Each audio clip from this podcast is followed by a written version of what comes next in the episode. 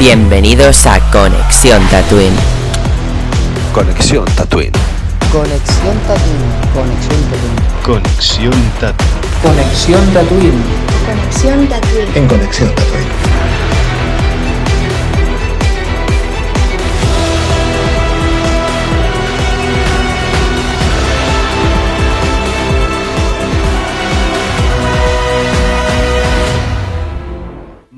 Buenas tatuinianos y bienvenidos de nuevo a Conexión Tatooine. Hoy vengo súper contento, aunque seamos poquitos. Repetimos otra vez de plantilla, como en, el, en uno de los anteriores podcasts.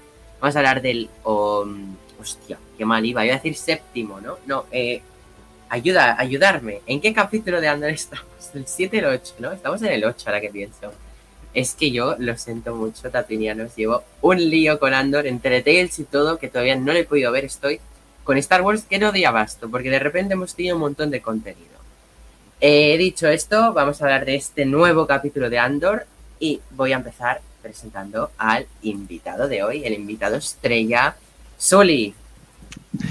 Hola, muy buenas, y muy buenas tatuinianos. Un placer de nuevo estar aquí en Tatooine para comentar más Star Wars, más Andor, o sea, y yo contento de nuevo de la vida estar aquí. Y como te comenté, lo prometido es deuda. Ha repetido Andor, estás una vez más con nosotros para comentar Andor. Sí, sí. te voy a dejar solo para que nos des tu valoración. Acuérdate de la nota y todo eso. Como siempre en Tatooine.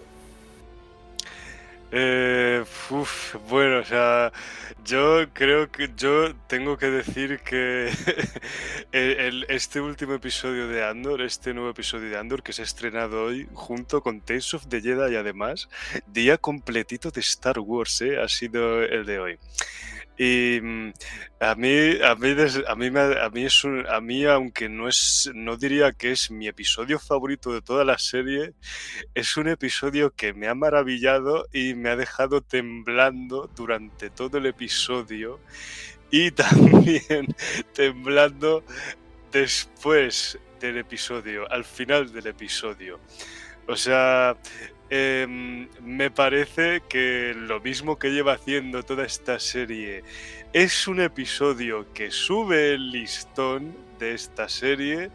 em, engrandeciendo todavía más la trama y el universo de Andor, así como también engrandeciendo el ya de por sí rico universo y lore de Star Wars, en el sentido de que pues vemos eh, más, o sea, vemos, vemos más ramificaciones dentro de la estructura del imperio, así bueno, ex- exploramos exploramos más planetas donde, o sea, hay más localizaciones con presencia imperial y vemos más de las cosas que suelen hacer los imperiales a los que les oprimen.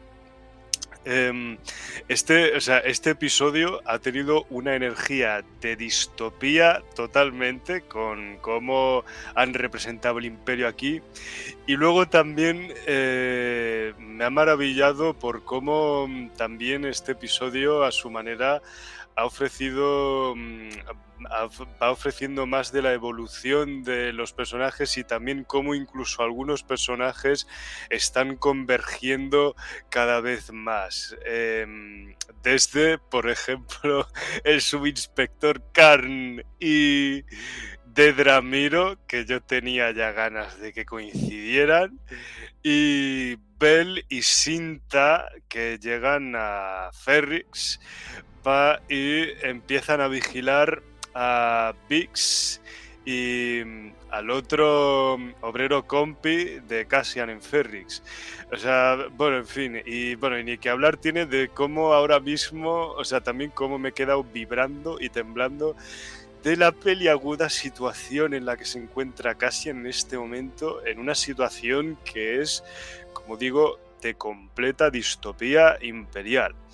Y en fin, bueno, yo, yo muy contento con este episodio, o sea, mm, otro episodio que a mí me genera ganas de seguir viendo más de esta serie y que para mí, pues bueno, o sea, coloca esta serie, por lo menos para mí, como en, en el Olimpo de productazos de Star Wars. Mm, Y bueno, o sea, Yo, yo, diría, yo diría que mi nota va entre un 8 y un 8 y medio. O sea, un 8, de- de- dejémoslo quizás en 8 y medio. Así por, por porque así por, por eso, así porque por sencillamente eso, así no es que sea mi episodio favorito, pero un episodio que sí me lo he gozado muy fuerte y con mucha calidad.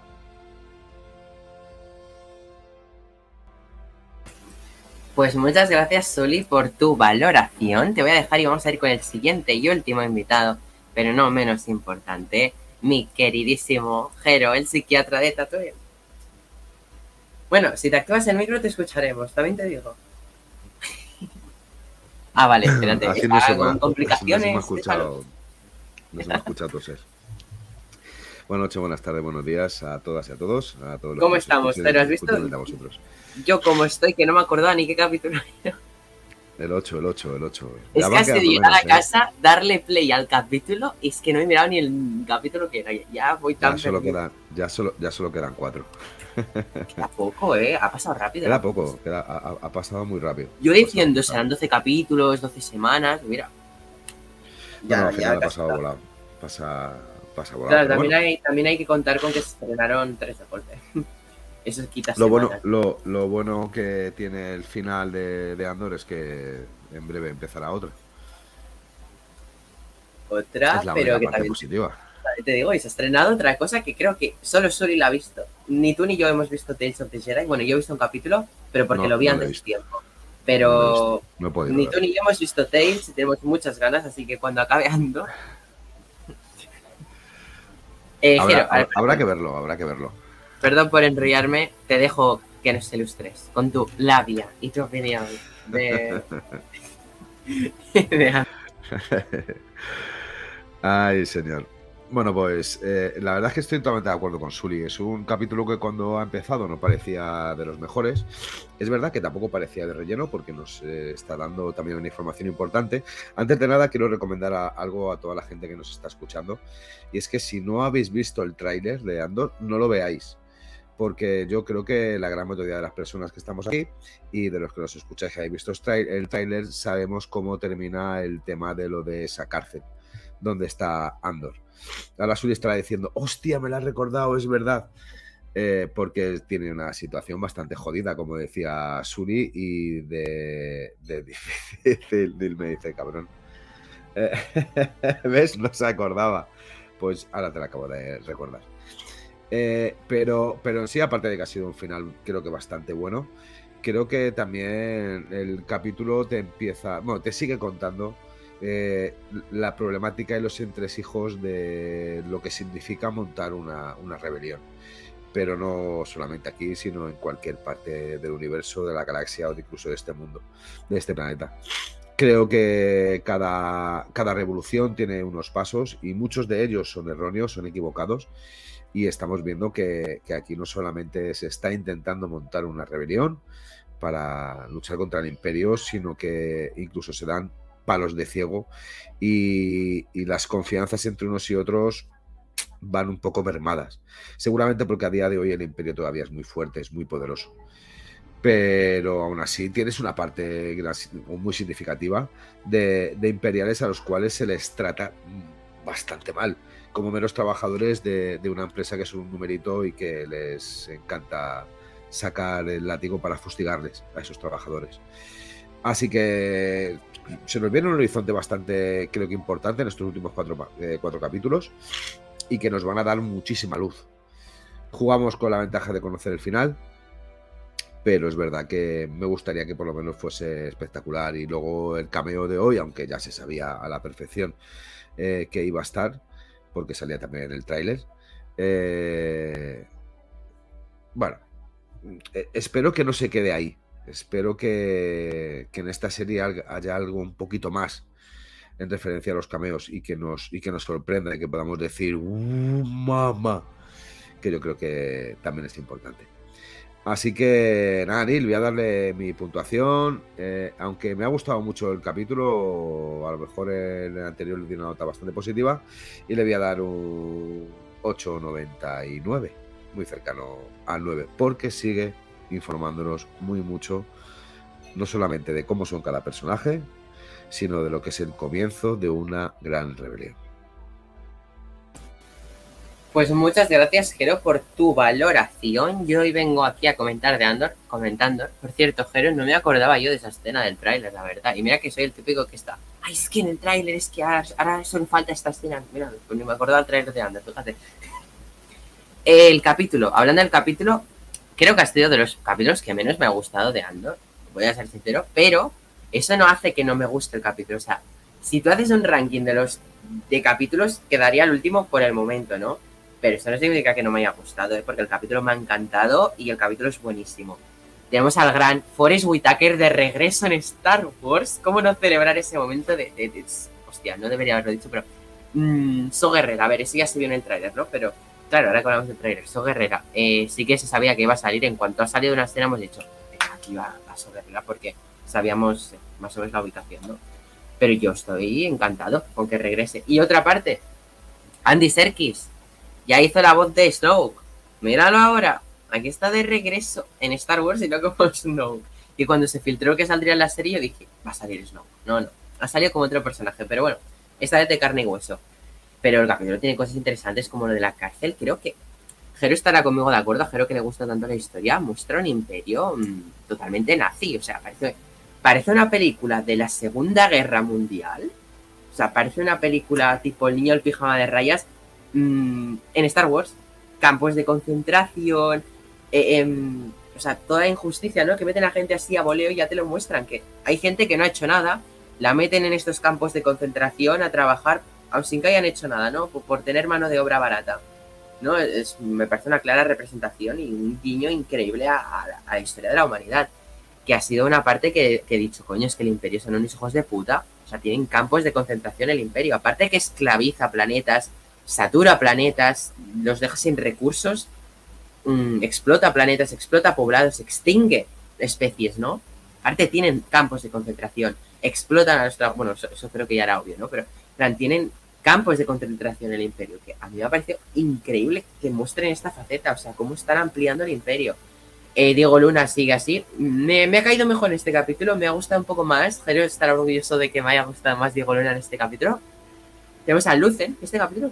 Tampoco lo he visto tan potente a Lucen, ¿no? Tiene así sus pequeñas apariciones. El Mothma sigue encandelando mi corazón, o sea, es maravilloso este personaje, esta mujer.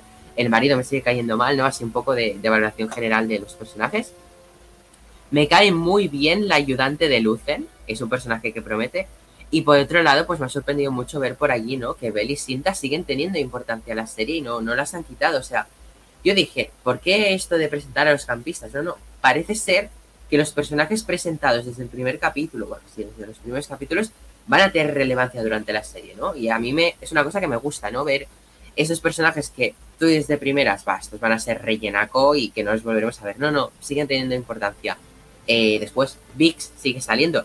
Que por cierto, Jero, ha sido ver la escena de Vix corriendo y me he acordado de ti porque digo, vaya, Jero por primera vez no va a criticar un actor barra actriz corriendo en una serie de Star Wars. Porque no me vas a decir tú a mí que Adri Arjona, Adri Arjona corre mal, porque corre bien, ¿eh? Estarás orgulloso de que, Disney por fin contrate a alguien que sepa correr. Esto va por las referencias de Jero a Kate Bishop, a Kamala, eh, a Fennec, ¿no? ¿Eh, Jero? ahora, comentamos de, cómo corren los actores. Y pues nada, dicho esto, mi nota sí que es un 8, no, no me ha gustado tanto como el anterior, pero yo creo que un 8 está bien, cumple con todos los requisitos y, y le doy el 8 porque creo que hay otras mejores. Si me das esto, pues igual le da un 10 porque cumple mm, excelentemente con todos los requisitos, pero sí que lo pones en una escala con otros capítulos y no es un 10, obviamente. Dicho esto, nos vamos a poner a hablar aquí los tres, que tengo muchas ganas de debatir. Buenas, bu- buenas, buenas impresiones. Buenas- hola, muy buenas, Jero. Ah, bueno, buenísim- buenísimas impresiones, primeras impresiones que nos hemos sacado. Sí, O sea, ¿no? O sea, sí, sí, bastante, bastante acertadas además, ¿eh? O sea, Que es una serie es una serie muy diferente Suri yo yo siempre siempre he defendido eh, Andor quizá por encima de otras porque se han atrevido a hacer algo totalmente diferente sin espadas láser pero sí contarnos la historia del imperio y como bien decía Neil en su valoración, es, es como una explicación del inicio de la Segunda Guerra Mundial, los entresijos de esa Mm. rebelión, los entresijos de ese imperio que está arriba en una cota máxima donde tiene a todos los pueblos eh, subyugados debajo de su pie, pero que aún así hay una mínima esperanza y indiscutiblemente dentro de unos años, eh, sobre todo en el universo de Star Wars, habrá una nueva esperanza, ¿no? Eh, cuando se estudia la estrella de la muerte, la primera estrella de la muerte. Así que yo creo que es una serie que hay que verla en ese contexto, no hay que valorarla por muchos sabres láser. Hoy decía Rudier, eh, por WhatsApp estábamos hablando de que se había Sí. visto Tales of the Jedi, le he dicho que no, porque ha dicho arriba esta serie fuera Andor, aburrida. No, no, no, no, es que yo creo que es totalmente diferente. Es Mm. verdad que el, el gusto de las espadas láser, eh, hay mucha gente que lo tiene y que solo ve eh, Star Wars por esas espadas láser, pero yo creo que Star Wars ha demostrado, ¿Por quién no hablas? falta- Pero- por- entre otros por Rullier, entre otros por amigo, Claro. Yo creo que, que Star Wars eh, está demostrando que le falta tener un buen sable eh, de luz para poder hacernos disfrutar, pero como, como unos Mm. auténticos cochinos. Y creo Sí. que esta serie nos está haciendo disfrutar en ese, en ese- en ese sentido.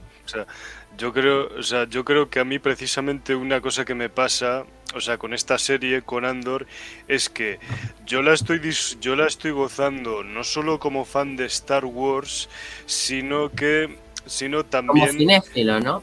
O sea, bueno, como cinéfilo, pero también como friki de la ciencia ficción, ¿sabes? O sea, porque es que, o sea, es una serie de acuerdo que tiene muchísimo de que tiene muchísimo de muchísimos elementos de de obras y space operas y distopías de ciencia ficción, ¿de acuerdo? O sea, tú, por ejemplo, me puedes presentar Andor, de acuerdo, me puedes quitar todos los elementos que la asocian con Star Wars y yo, ve, y yo vería una serie de ciencia ficción eh, ciberpunk, eh, distópica, de space opera diferente que aún así tiene un encanto, un encanto eh, porque, porque la historia está muy bien contada y los personajes están bien desarrollados. Ahora Hmm. bien, ¿qué pasa? O sea, tiene el valor añadido, tiene el valor añadido de que es una serie de Star Wars y eso hace que, tam- que me entre todavía mucho mejor, porque además también, o sea, también incluso como hacen otras, como hacen otras obras y sagas de ciencia ficción y de fantasía, es una serie que se toma su tiempo para profundizar en su propio lore, eh, para profundizar en, en sus, en los propios elementos de su propio lore. En este caso, pues por ejemplo, la rebelión y el imperio. Una, una profundización muy exhaustiva, o sea, un, una, mm, un estudio muy, muy profundo y exhaustivo de, de las organizaciones que existen dentro de ese universo. eh, que es que mm, es, un, es, es exactamente un cuidado por el detalle que lo podrías ver en cualquier obra y tenemos el, y tenemos el detallazo y el lujo de que lo están haciendo en una serie de Star Wars. En una serie de Star Wars y además eso, o sea, mm, por mucho que esta serie, por mucho que esta serie, o sea, digan que es que no está siendo lo suficientemente vista, o sea, yo creo que depende un poco del contexto, o sea, yo creo yo yo mm, tampoco sé muy bien los rate, o sea, los ratings de las audiencias oficiales, ¿de acuerdo? Yo da, creo da que mucha sí. pena lo de Andor, una serie tan espectacular y que, Sí, que la gente vea que no, y no ve Andor, me da mucha rabia. Pero porque es que- Sí.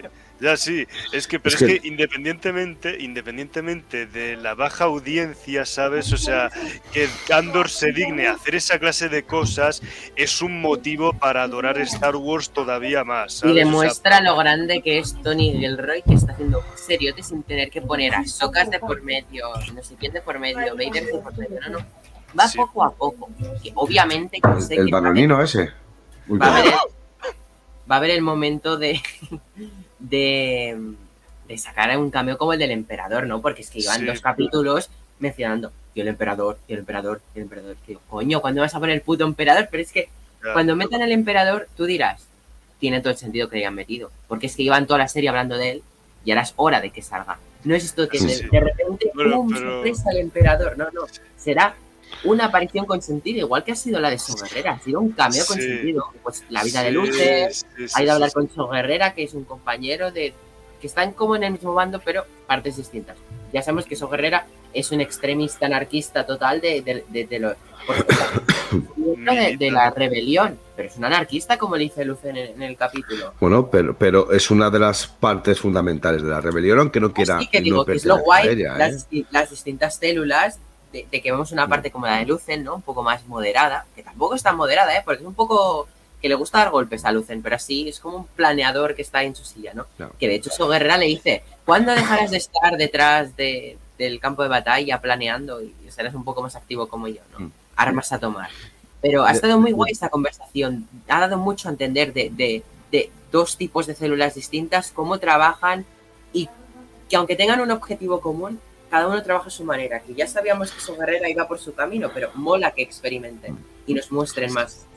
Además de- que no se fían en el uno del otro. O sea, yo creo que una de las partes fundamentales de todo esto es que no se fían en uno del otro. Los dos son líderes. Eh, uno es verdad que es un líder de una célula totalmente expuesta, me refiero con los suyos, y otro es líder eh, totalmente encubierto, que nadie sabe realmente quién es, o casi nadie sabe realmente quién es, ¿no? Pero, aún así no se fían en uno del otro. Yo creo que una de las partes fundamentales de cualquier tipo de rebelión es cuando se juntan o se intentan coaccionar diferentes grupos que aunque se acerquen en el ámbito ideológico, ideológico en el sentido de lucha contra mm, contra quién, contra algo, ¿no? Eh, contra alguien de manera específica. Y, y creo que lo, lo- en, en una breve conversación, que creo que aproximadamente dura unos tres minutos, lo que hace es que demuestra todo ese contexto. Demuestra cómo dos personas diferentes dirigiendo a, a un grupo totalmente diferente, con unas intenciones que seguramente en el fondo sean las mismas, pero realmente no son las mismas. eh, porque incluso eh, Saúl Herrera reconoce que tiene también un interés económico eh, particular, seguramente porque le dé soporte de supervivencia a su grupo. Y sin embargo, Lucer lo que hace es más el, el- porque es un tío de dinero, aparte de todo, es un tío que pertenece a la. ¿cómo A la llamarlo? aristocracia. A la, a la aristocracia, a la realeza, a, eso- a ese grupo eh, de, de- de- de influencia ¿no? de- del gobierno, pues que realmente no le hace falta eso, el dinero. Él solo le mueve eh, lo que es la lucha contra el imperio y la caída del imperio, porque entiende que el imperio lo está haciendo realmente mal. Eh, las connotaciones políticas que se ve con Mo- Mothma, eh, las connotaciones del pueblo, del sufrimiento de un pueblo, como se ve en el, en el, en el pueblo de la ciudad donde vivía Andor. Eh, yo, yo creo que te demuestra diferentes tipos, incluso este, este imperial que ha sido desplazado, que aunque parece que cuentan con él, pero vuelven otra vez a, a, a desplazar. Sí, le mandan a la mierda de una manera. Que, que no siga, porque, porque, eh, a ver, hay conflicto de intereses. El imperio es como si fuese una empresa. Y ten en cuenta que eh, tenemos a, a una jefaza que no está arriba del todo, pero sí en un grado muy alto. Y tenemos a esta persona, aunque estaba casi arriba también, le han bajado para abajo y seguramente le han bajado por el potencial que tiene. Ese enfrentamiento es muy bueno, sobre todo porque Sí. parece que, eh, que- que- que la Imperial empieza a empatizar con él y sin embargo al final lo que le dice que una mierda que se coma, que como vuelva a hacerlo, le va a poner, vamos, le, le mete tres tiros de blaster que se va a quedar fina. O fino él. Sí, sí. O sea, yo, yo fíjate que precisamente, o sea, yo como que me he pasado todos los episodios, ¿de acuerdo? O sea, y también estando aquí, o sea, estando, estando aquí en Conexión Tatooine, o sea, yo llevaba diciendo que tengo ganas de que el subinspector Karn y Dedra Miro se junten porque es que los dos son tan para cual. O sea, los dos, los dos son tal para cual. O sea, cada uno ha sido puteado por el imperio en cierta forma. Pero sí, es, pero al final, al final, en Sí. cierto modo, sí que la parte que ha sido el. Vertegas se llama el que hace el de Juego de Tronos. Ese al final se ha acabado decantando más por el lado de Dedra que por el otro. ¿no? sí, Dedra ha salido un poco victorioso. sí. O sea, en plan, sí. Más que el te- otro, el otro, el otro ha acabado Sí. patéticamente. O sea, que es Sí. que lo usa. De- sí, sí, a mí realmente me ha sorprendido que, o sea, Dedra Miro realmente haya tenido más suerte que, el, que Cyril Karn, pero es que encima además también me ha sorprendido que mm, al principio, en cuanto por fin se han juntado estos dos, me ha sorprendido que realmente Dedra Miro no está de su parte ni de puta coña, ¿sabes? Porque le sigue humillando al pobre subinspector Karn. Le sigue tratando como la mierda, como al resto del imperio. O sea, porque no le cree. Qué bueno, qué bueno, que de todas maneras ahí hay alguna cosilla que, creo que tiene algún plan que tiene algún plan eh, esta, esta señora con el subinspector Karn. Y, y entonces, pues bueno, de, de momento, de momento parece que hay una relación hostil entre Dedra Miro y el subinspector Karn. Pero yo sigo manteniendo la esperanza de que se van a aliar estos dos em, por interés común. Yo ahora Sí, tengo dudas de es... tan- si, si a él te lo están poniendo tanto es porque al final va a acabar teniendo importancia la serie. Y Sí, de sí, hecho, la- sí. el actor está dando las promociones como si fuera un personaje importante, que si se lo quitan ahora del medio no tiene sentido que Claro. lo hayan estado usando tanto tiempo. y además todavía tienen, todavía ellos tienen que ser mm, villanos a los que nos encante odiar. ¿Sabes? Yo todavía tengo que ver a esos villanos. Hmm. Sí, O sea, bueno, que algunos ya lo hemos visto realmente, ¿sabes? O sea, porque villanos a los que nos encanta odiar está el propio imperio, ¿de acuerdo? Y también el puto marido de los cojones de Mon Mothma, o sea, por ejemplo, y el puto y el puto chofer espía de los huevos también, o sea, Otra cosa, hablando de personajes imbéciles, tenemos otra vez por ahí de fondo al general Yularen, ¿eh? O sea, este sigue saliendo en la serie, ¿eh? Lo que pasa es que lo pasamos muy desapercibido su cameo.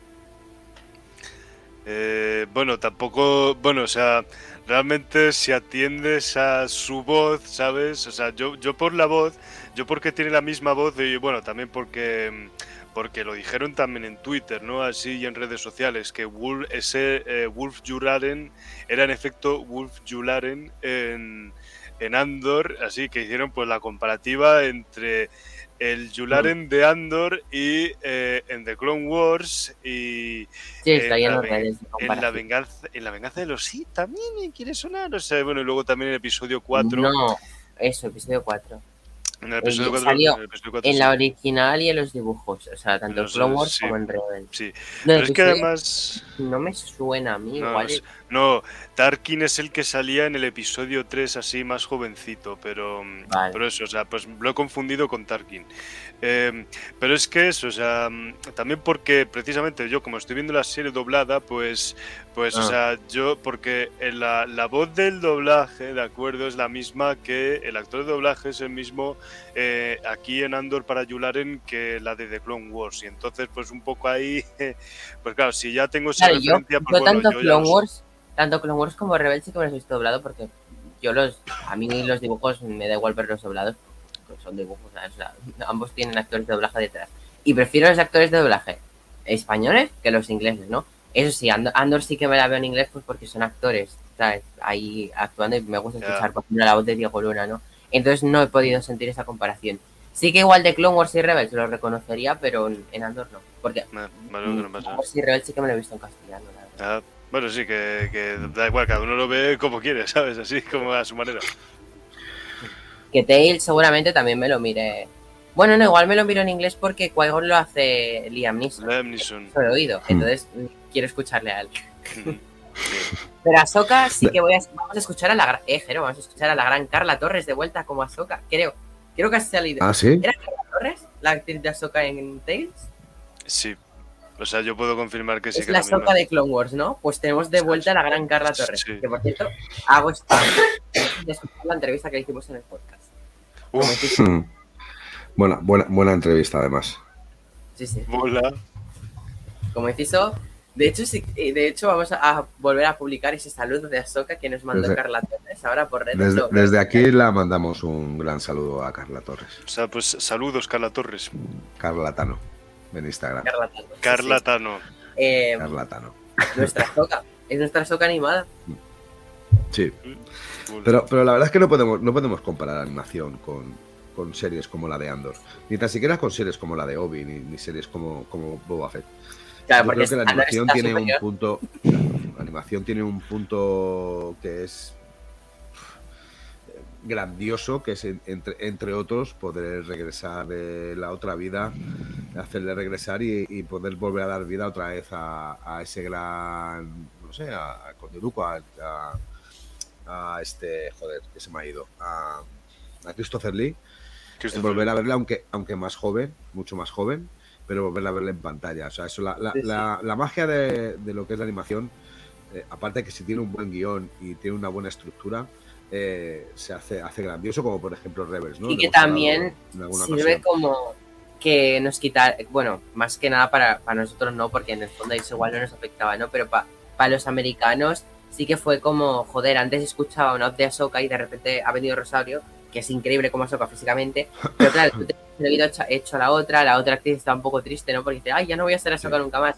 También es una oportunidad de dar, de que las dos actrices pues tengan su Ahsoka, ¿no? Y está Sí. muy interesante para la gente de habla inglesa. Sí, de- Mm, Pero, pero de- aún así, eh, eh, fijaos una cosa, eh, volviendo al tema de Tales of the Jedi, eh, son realmente tres y tres capítulos, aunque son seis, pero son tres capítulos de, Sí. de, de cada uno de los personajes, tres capítulos de cuarto de hora, que si realmente quitamos el- el- las letras, el inicio, el final, son capítulos de 10 minutos. O sea, ¿cómo vas a comparar una serie de, de 30 minutos, que realmente puede ser un capítulo de 30 minutos, con una serie completa de 12 capítulos de una hora casi de duración cada uno? Es imposible. Dentro de, de la serie de los 12 capítulos de una hora de duración, aparte de meter información que para uno les puede resultar más relevante que para otros, pues tiene que haber un poco más de paja y tiene que haber un poquito más de tranquilidad. No puede ser una serie que vaya a matacaballo de manera continua, ¿no? Y seguramente con el tiempo se agradezca. Es una de estas series que hay que verlas casi del tirón, no semana a semana, porque seguramente entendamos muchas más cosas. Y han hecho bien en estrenarla de golpe. Muy- Han hecho muy bien en estrenarla de golpe. Sí, sí, sí, no, está claro.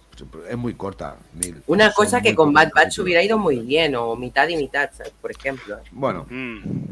Bueno, o sea, no sé, o sea, a mí de Bad Batch me gusta que sea a la semana, porque... Ya, pero Bad Batch, por ejemplo, igual de dos en dos, tampoco estaría tan mal, o algo así, ¿no? Pero bueno, pero...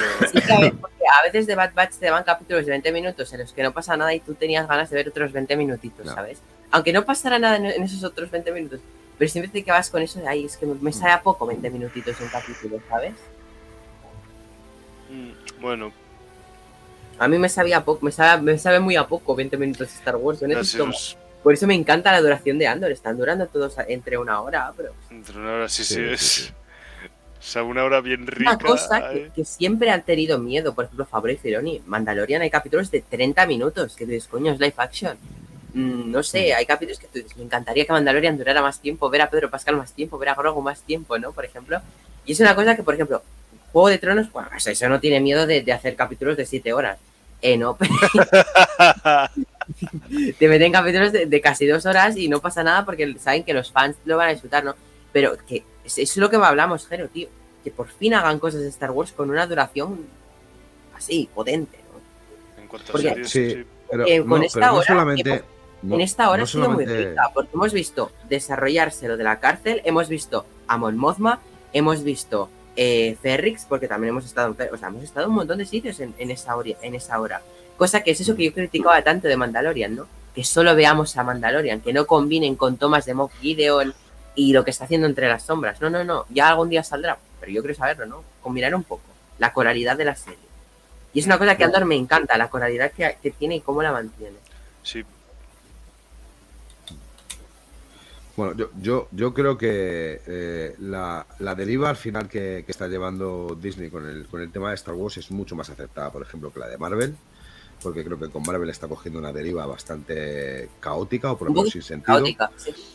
Muy Mm. caótica en ese sentido. Pero yo creo que le, que le resulta incluso, aunque no estemos hablando de Marvel, pero bueno, si queremos eh, un segundito, es un paréntesis. que yo creo que no saben, no saben, no han sabido eh, mm, recoger de nuevo la fuerza de, de la, de, de- de lo que es Marvel, de tu universo Marvel, después de películas, yo lo dije el otro día, como eh, Infinity War o Endgame. Creo que han intentado volver a hacer un reinicio, incluso hacerlo más poderoso, y no saben cómo hacerlo. Y creo que están dando palos de ciego a ver si acierta en algo para Sí, eh, ese en esta, potencial. fase, en esta fase Marvel va muy perdido. Parece que la fase va- parece que, que, que, que lo han... Claro, como la han cagado tanto con la 4, yo creo que han tenido tiempo, ¿no? Que ahora acabará la 4 con Black Panther, ¿no? Em, Entonces parece que con la 4 han dicho, hostia, la hemos cagado un poco. Y ahora parece que con la 5 están enderezando un poco en cuadrar, ¿no? Por ejemplo, en Ant-Man nos presentarán al villano de lo que va a ser la, la nueva saga, ¿no? Creo que están, han caído un poco en, hostia, la estamos cagando un poco, vamos a ir despacito. Eh, vamos a pensar un poco más las cosas, porque de hecho han retrasado un montón el calendario Marvel, porque se han dado cuenta de la cagada un poco. Cosa que Star Wars, pues, Pues- mira, van también, Star Wars va a su ritmo, que es como tiene que Sí, ir. no, te extrañe que de aquí a unos años vuelva incluso Tony Stark o Iron Man. Yo. Porque es el único que puede salvar los muebles, ¿eh? aunque esté muerto. Si ha vuelto, si ha vuelto Sí. Henry Cavill como Superman, mm, puede volver. Ostras, sí, sí, también. Sí, sí, Sí. sí, No sé si habéis leído la noticia de que Henry Cavill ha Sí, regresado. como Superman, Lo, he, le- lo he leído, o sea, joder, bien, ¿sabes? O sea, porque, porque es No que. he el visto de- Black Adam, pero oye, contento de que vuelva como Superman. Mm. Yo sí, yo sí he visto Black Adam, ¿de acuerdo? O sea, eh, y bueno, o sea, mm, no voy a decir más por no hacer spoilers, ¿de acuerdo? Por si acaso, ¿de acuerdo? Sí, Así, verdad. que, mm, que bueno, aunque a mí, a mí me pareció bastante normalita y genérica, ¿de acuerdo? Así, em, sí que me pareció espectacular y entretenida sin más. ¿eh? Bueno, es que también, no sé, yo creo que mm, me pasa un poco que con las pelis de, a las pelis de superhéroes, últimamente yo veo un gran número de pelis de superhéroes bastante normalitas y genéricas. Me pasa tanto con Marvel como con DC. Regulares. Bueno, con Marvel tampoco me pasa tanto porque yo con Marvel, o sea, la saga del infinito me la he gozado como un cabrón, o sea, desde el principio hasta el final. Pero últimamente Marvel me parece que está sacando demasiados productos, demasiados Mucho. productos que sí están demostrando, un, que sí están enseñando una especie de desgaste de la fórmula, de acuerdo, que no parece, o sea, que se están Claro. desprendiendo, se están desprendiendo de la aventura épica que, que fue la saga del infinito y ahora están tirando por cosas muy genéricas Y, y, a muy mí cutres, porque, por ejemplo, Sí. ayer salió el tráiler del especial Navidad de los Guardianes. Que dije, ¿qué es esta cosa? ¿Qué es esta Sí. cosa? Porque es que entonces- Los hasta guardianes sigue funcionando, Neil. Los Ah, no, no, no, pero no digo la peli de los guardianes. película. Pero no, Ya, ya, no, ya, no hablo de sí. la peli. Jero, mírate Un el especial de. Navidad. No, Pero no el visto, Sí. pero No, no, pero tú Ya. mírate el tráiler que es que parece, no, no tiene ni formato cine, o sea, está como grabado. Sí. con- Vale, Neil, con pero una entendedlo. Sí, sí, sí, sí.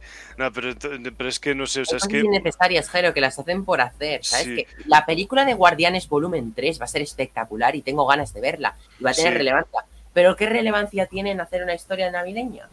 ya. Mm, Encima, Ya. un poco lo he pensado también. O sea, es que no sé, o sea, a mí últimamente me pasa un poco en las pelis de superhéroes, tanto de Marvel como de DC, que yo, o sea, veo que, o sea, se están desgastando, ¿sabes? O sea, ya no hay novedad, ¿sabes? Ya no hay esa sensación de aventura épica y heroica que me emocione, ¿sabes? O sea, a mí la fase 4, con excepciones, de acuerdo, o sea, no me está emocionando como me emocionaba la saga Ya. del infinito. Tú. Y, y las series, y las series de acuerdo también hay excepciones, series que me parece que son maravillosas, como WandaVision, me parece una serie maravillosa, y series que me parecen un tostón, como Falcon y El Soldado de Invierno, ¿sabes? Y entonces, Que te agarro y sé decir eso. yo me he llegado. Pues lo siento, Roger. Pero entonces, creo que yo he llegado a un punto en Marvel en el que ya. O sea, el UCM lo veo solo por verlo. O sea, pero hay productos que me llaman la atención. quieres ver lo que hacen, correcto. Pero es que realmente tampoco, a ver, o sea, realmente, o sea, sí, a mí me encanta Marvel, o sea, pero tú me das a elegir entre Star Wars y Marvel y yo prefiero mil veces Star Wars, Creo que ¿sabes? O sea, los presentes en este podcast de hoy sí. Star Wars. Me, ¿No, me Jero? das a elegir, me das a elegir entre ciencia ficción y superhéroes y aunque yo amo los dos géneros, yo prefiero la ciencia ficción por encima de los superhéroes, ¿sabes? sí. O sea, Vamos, y entonces y entonces pues eso, o sea, al borrar Marvel- las. Sí, Marvel con algunas excepciones, ¿eh? O sea, ya te digo, aún eh, en plena época de fase 4 del UCM ha habido pelis de superhéroes que, que las he adorado, o sea, y que me han hecho sentir demasiado como de Batman mismamente. O sea, bueno, también porque soy un fricazo de Batman de, de libros, ¿sabes? O sea, porque me encanta Batman y es mi superhéroe favorito. O sea, pero quiero decir, yo con Marvel he llegado a un punto en el que... o sea, han anunciado tantas pelis y tantas series, o sea, así de golpe, así tan, tan como un, un amasijo de productos así que está súper congestionado, Mm. que hay algunos productos de los que me he olvidado. Algunos productos que no sé, que ya no me acuerdo ni, cua- ni cuáles eran, ni cuándo salían, y ahora hay productos que me llaman más la atención y productos que no. O sea, yo ahora mismo creo que solo me voy a enfocar en las pelis porque las series, o sea, yo por ejemplo si Hulk no la he visto. O sea, no he empezado a ver si Hulk y si Hulk, mm, siento decirlo, me da una pereza tremenda. O sea, si Hulk me da una pereza, me da una pereza tremenda y entonces yo estoy un poco así con Marvel. Con Star Wars a mí no me pasa eso. Con Star Wars a mí no me está pasando eso porque Sí, Star y Wars... también. ¿Qué? No, perdón, continúa. No, sí, sí, sí, bueno, sí, termino. Star Wars desde 2015, o sea, en plena era, en plena época también donde Marvel estaba en su apogeo con su UCM, con la fase 2 ya, o sea, Star Wars desde 2015 ha ido yendo más lento que Marvel y eso a mí me ha gustado más, ¿sabes? O sea, yo he preferido, a Porque mí me ha que, gustado más si el modelo. Sí, eh, eh, Star Wars, mientras Marvel iba creciendo con su fórmula de interproductos conectados, Star Wars se ha ido cociendo. sí, Y ha empezado a crear su tipo UCM, ¿no? Su, su SWM. sí, bueno, no sé. Ya me entiendes. Star Wars. Cinematic Universe, ¿no? Entonces, creo que han aprendido de lo bueno de Marvel y están aplicando lo bueno de Marvel. Y como han visto también los errores de Marvel, eh, y Star Wars al ir más lento ha podido coger las partes buenas, pero también ha podido no coger las malas, ¿sabes? Sí, En- sí, sí. Y aparte, entre otra cosa, yo así como cinéfilo, serífero, como lo quieras decir, este año han habido un porrón de series, ¿no? Pero así series buenas, o sea, hasta- hasta- ahora mismo lo estaba pensando. Pues mira, he tenido Sandman, que me ha encantado. Ahora tenemos Dahmer, que es muy chula. o sea, me ha encantado la serie Dahmer, es muy buena. Pero así también series así más frikis, bueno. Por cierto, Jero sabe que Guillermo del Toro es de mis directores preferidos. Ahora ha sacado una nueva serie de Netflix, que por cierto, verla. Cada día hay dos nuevos capítulos. Se llama El Gabinete de Curiosidades de Guillermo del Toro. Son De- con Sí, historias sí, sí. para dar publicados para dar- dos capítulos. Sí, hoy no, hoy se han estrenado otros dos, o sea, ahí hay sí, cuatro. hoy- hoy otros y entonces, pues, no sé, eso es para dar nuevas visiones. Está muy guay, me he visto los dos primeros. Pero así, si hablando de, de las mejores series de este año, yo si me preguntas cuáles han sido, yo te digo que han sido Andor, que ni ha acabado, y La Casa del Dragón. Para mí han sido dos series que han sabido hacerlo muy bien. Mm, An- Andor, por ejemplo, viene, hablando así de universos, ¿no? Viene de, de un Boba Fett que no ha acabado de gustar al público, de un Kenobi que a la gente eh, ha dejado descontenta. Eh, eh, la Casa del Dragón viene de unas dos últimas temporadas de Juego de, de Tronos que no han gustado nada y han sido un tanto catastróficas, ¿no? Y ambas han jugado con esa mala racha, ¿no? De, de lo que viene es un antecesor, o sea, el antecesor es un poco malo, ¿no? Pero ahora vengo y joder, em, ahora no sé, para mí, en mi opinión, la Casa del Dragón lo ha sabido hacer muy bien, a- arreglar muchos errores que ha tenido Sí. el final y en general la serie me parece muy bien hecha en cuanto técnicamente la fotografía todo está muy bien Mm. currado. Andor también me parece una serie maravillosa, la escritura, la fotografía me parecen series como de tonos muy adultos, ¿no? Han sabido usar ese tono adulto, más maduro, con más desarrollo, más tiempo en pantalla. No han ido a por el formato comercial de seis capítulos de media hora, te los meto súper rápido para que veas a el puto Vader luchando. No, no, han ido lentos. En la Casa del Dragón ni te han mostrado eh, Lanza de Dragones todavía, ni ninguna batalla épica, ni en Andor te están mostrando cosas épicas en cuanto a cameos, ¿no? Y ambas, en su minimalismo, lo están haciendo muy épico y muy bien, es, es mi opinión. Tan- Estoy muy contento tanto con Star Wars como con Ujú. el universo que se está haciendo en Juego de Ujú. Tronos. Sí, sí, o sea, pues mm, yo mm, la verdad es que también bastante de acuerdo con esa afirmación. De- bastante de acuerdo con esa afirmación, o sea, yo todavía tengo que terminar La Casa del Dragón porque me he quedado en el capítulo 5 todavía y sé que ha terminado la primera temporada, pero es que estoy esperando a un amigo con el que la estaba viendo y, to- y- y hemos hecho un parón porque mi amigo tenía... Pues no sé cómo no te has así. tragado spoilers, porque yo antes del Y estreno del último ya sabía lo que había pasado porque alguien filtró el último capítulo.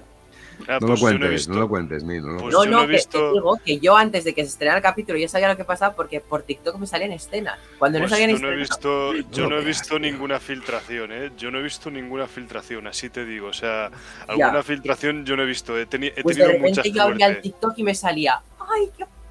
Ah, claro, No, es que no porque yo, no entro, yo no entro en he TikTok. dicho, y No, te yo salían diciendo, ¡ay, Ah, qué claro. haré yo?". Eh, No, yo yo ya no, me lo no, yo no- yo no entro, yo no entro en. TikTok, yo no, yo no entro en TikTok, ¿sabes? O sea, yo realmente las únicas, las uni- ¿sabes las únicas filtraciones que yo he visto hasta ahora en lo que queda de año? ¿Sabes qué filtraciones he visto yo?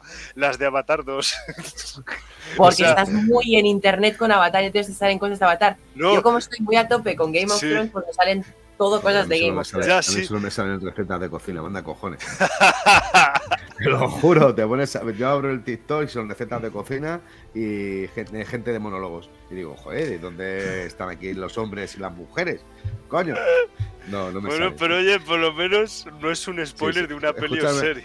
Escuchadme una cosa, si queréis ver también una buena serie, eh, de mm, una de las últimas que se ha estrenado hace recientemente poco, Misa de Medianoche en Netflix. Misa de de Es Flanagan. verdad. Sí, algo Misa. había visto. también- sí. Que por cierto, se- eh, he visto el primero que se presentó la serie en el Festival de Sitges eh, y eh, me ha gustado mucho el primero. Está muy Pues, interesante. escucha, la serie es, bajo mi punto de vista, muy buena. Además, Claro, tiene visto- muchísimo de alguien que me encanta, que se llama Dios Stephen King. No, pero así Sí, hablando, no, no, no sé qué opináis vosotros en plan de, de lo que he comentado, de, de las últimas series un poco mediocres, que creo que este final de año hemos tenido como Andor y Casa Dragón, que creo que lo han hecho muy bien comparado con catástrofes Sí. que han habido este año también. Bueno, pero es que yo creo que estamos en, estamos en un momento de la vida donde tenemos 6, 7, 8 plataformas de streaming de series y películas, aunque realmente lo que más se consume son series, y donde la gran mayoría de las series son un auténtico truño. O sea, a mí me gustaría hacer un día una lista de todas las series que tengo vistos uno o dos capítulos y he abandonado. Porque yo ya me he vuelto Pero seleccionar. lo hacemos un día porque estoy igual que Sí, sí. O sea, Si queréis, lo series hace- y no si queréis, lo hacemos un día. Un día lo Y, hacemos. y hacemos toda la lista. Yo tengo eso de eh, seguir viendo en Netflix, en HBO. El tío haces así y no TV. para, no para. Claro, dices, hostia puta, todo eso he empezado a ver. O sea, hostia, que- mira que tiene que ser malo para que a mí no me enganche. Y sin embargo, hay series como esta que os digo de Misa de Medianoche, que desde el primer capítulo, pum, pum, hostia, me enganchó. O como por ejemplo las curiosidades de, de Guillermo del Toro, que el primer, cap- el primer capítulo cumple, pero el segundo es brutal. El de las ratas es Ma, brutal. es que a mí me encantan las series antológicas porque te lo puedes ver el capítulo que quieras cuando te dé la gana. Que Claro, las- o sea, eh, eh, esto, bueno, recordemos al, al Gran Hitchcock, ¿no? O aquí en España a Chicho Valle Serrador, ¿no? Yo creo que han sido los dos más grandes, por lo menos en, en España, los dos más grandes que han hecho algo parecido. Y ahora tenemos la posibilidad de ver a Guillermo del Toro, un gran director, un gran creador, un gran guionista y un gran visionario, como, como lo es, por ejemplo, Lucas. Y, y no sé, pues mira, si se han estrenado dos capítulos, ahora cuando terminemos me voy a poner otro. Porque eh, ya os No, digo, el primero, el primero me gustó. Me gustó, está bien, bueno, vale.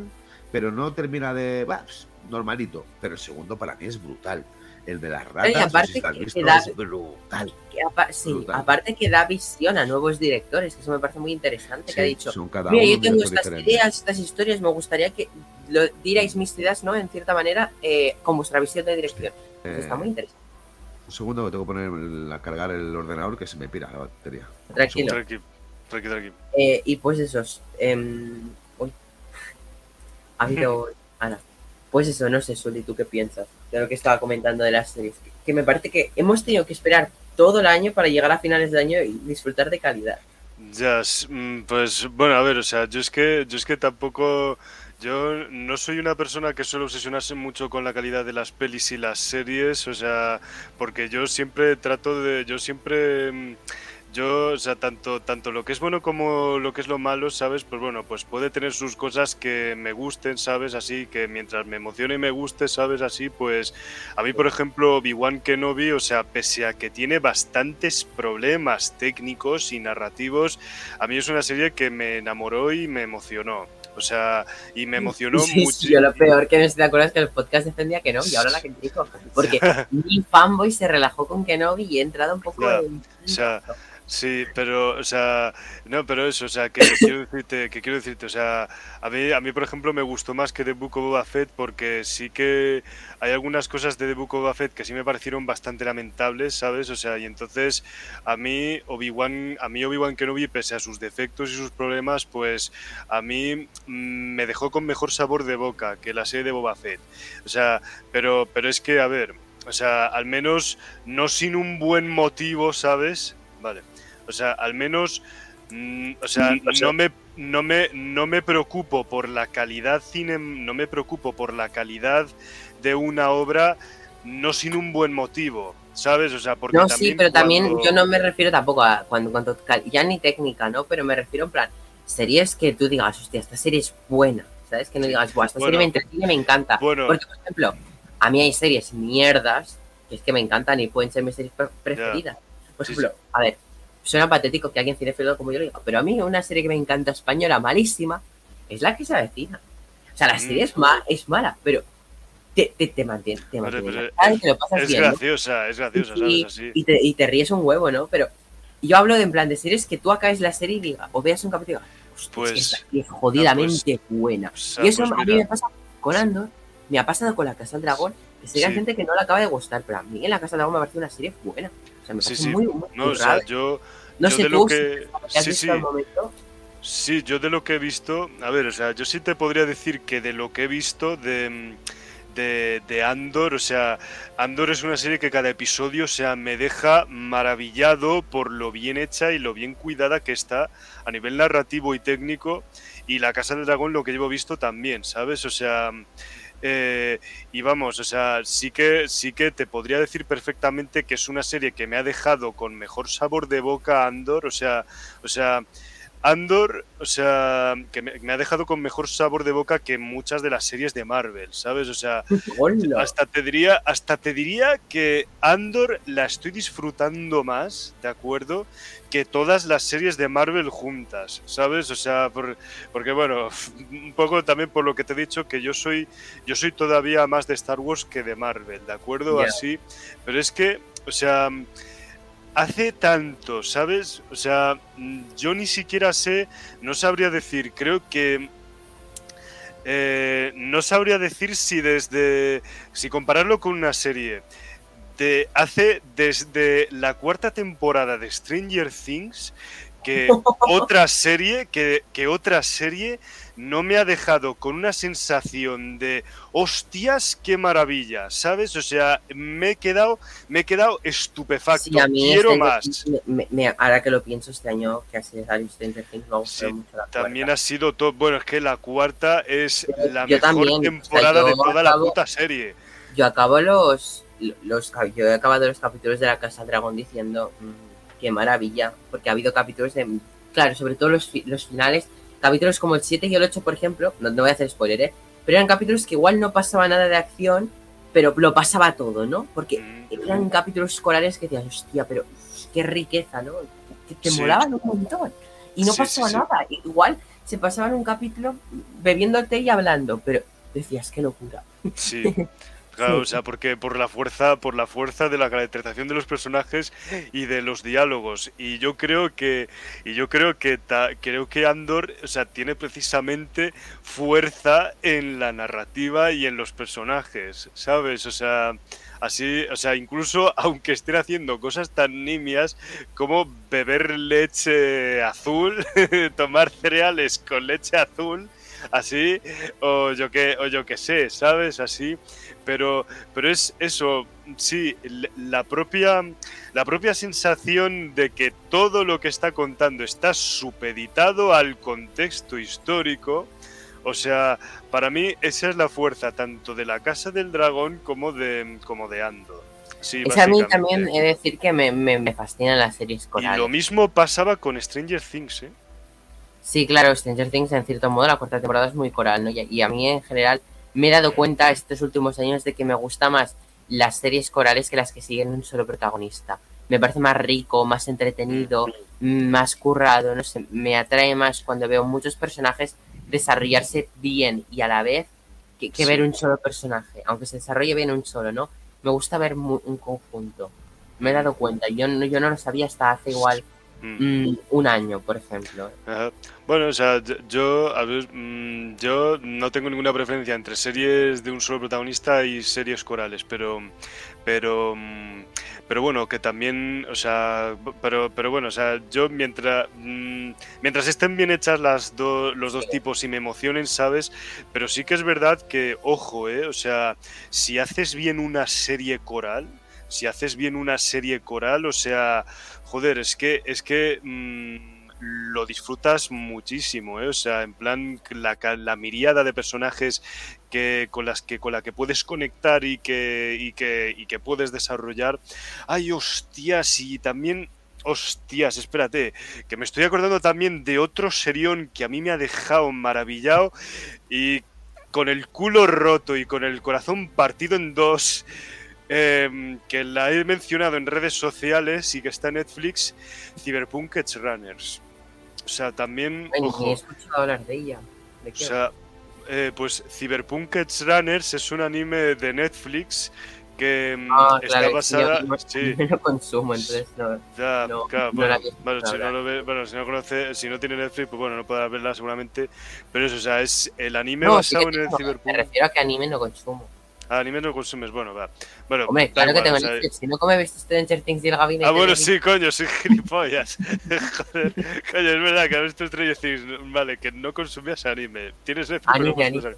Vale, vale. O sea, hostias, o sea, pues fí- fíjate que yo, que realmente tampoco soy un consumidor asiduo de anime, bueno, anime he consumido así, y de hecho hay algunos animes que me han llegado a molar mucho, así, pero joder, o sea, mm, este que además tenía el valor añadido de que es una serie basada en un videojuego que me gusta, en el Cyberpunk Ah. 2077, o sea, porque es ahí, ¿sabes? O sea, es una serie con una narrativa maravillosa, una narrativa dramática y tristona, muy bien llevada y un reparto de personajes coral, o sea, descomunal, ¿sabes? O sea, y los feels que transmite esa serie, o sea, o sea, creo que muy pocas series me han dejado con unos feels tan bestias y tan apabullantes como Cyberpunk Edge Runners. Te diría también que incluso hace que no gozo desde Cyberpunk Edge Runners y la cuarta temporada de Stranger Things como lo estoy gozando con Andor. ¿Sabes? Así, ese, ese es el nivel con el que yo estoy disfrutando de Andor a nivel de serie. Es que Andor es muy buena. ¿Qué le vamos a hacer? Sí. Que por cierto, Sí, yo quería, comen- yo quería comentar. Ahí. eh, Ahí, an- antes, antes, de que, antes de que digan nada, eh, Neil, a mí me gustaría recomendar otra serie. Es una serie española. Además, se ha estrenado muy recientemente en la plataforma de Movistar, que es El Apagón. Está basado en, un- en unos compañeros, en un podcast de un Premium Podcast, Ah. eh, que son, son, Vaga son la redundancia. Son tres temporadas eh, de ocho capítulos cada temporada y que Aquí van de son unos cuatro. 15 a 25 minutos. Y aquí son cinco capítulos, eh, la serie son cinco capítulos, la serie del apagón. Y, y creo que aparte que el podcast es, es impresionante porque te engancha desde el primer momento, desde el primer capítulo. Y además te recomiendo muchísimo que lo escuchéis si no lo habéis escuchado. Está en iBooks, por ejemplo, en iVoox, por ejemplo. Ah, no, no Eh, es así. es una serie de audio, es una serie de audio. Lo que Ah. pasa es que luego se ha estrenado en Movistar la serie, eh, es una serie española que está basada en ese podcast y se llama El Apagón. Os la recomiendo, son cinco capítulos que va sobre el, el apagón por la tormenta solar. Lo que, lo que ocurre, ¿no? Eh, Son cinco capítulos totalmente independientes en la que te cuenta cinco historias independientes. Y es una serie buenísima, buenísima. Ya de por sí la serie de podcast es apunto, eh. impresionante Sí, porque te, me- te pone en, Hay que coger el en- móvil.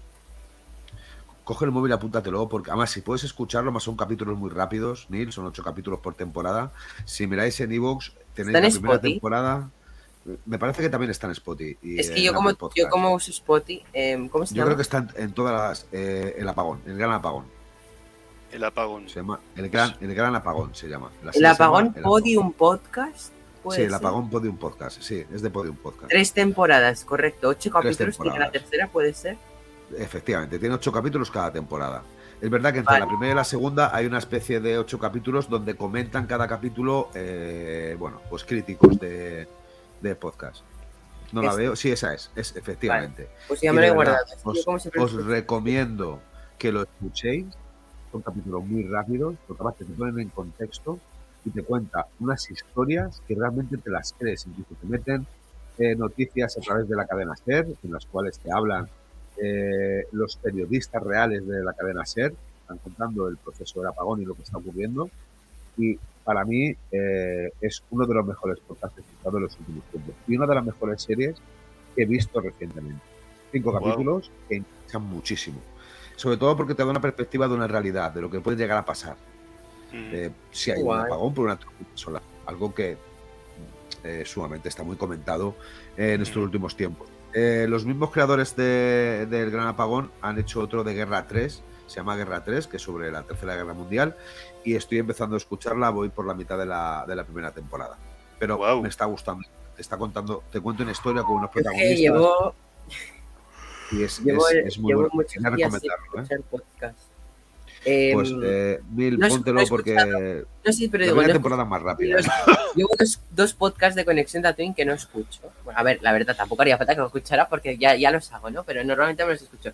Pero claro, como salió el nuevo disco de mi querida Taylor Swift, pues llevo todo, todo- toda la semana escuchando el nuevo disco. Eh, yo necesito que- escuchar el disco, que ¿no? de Y ahora, pues me voy a poner, me voy a poner con los podcasts. De nuevo. Pues, pues póntelo, póntelo, de verdad. La primera temporada se escucha muy rápido porque encima los primeros capítulos son de muy corta duración. Eh, pero aún así, ya, me- comentaréis, ya me comentaréis si os ha gustado. Es una nueva forma de, escuchar, de escuchar historias, de, ver una serie. Eh, antiguamente las series eh, se escuchaban en la radio. La cadena SER tenía los porretas. Fijaos si soy viejo, me cago en. No me cago. Que yo era muy jovencito, era muy pequeñito, muy pequeñito y siempre para antes de ir al cole, mientras que desayunaba con mis padres, ponían la, la cadena SER y, y escuchábamos los porretas.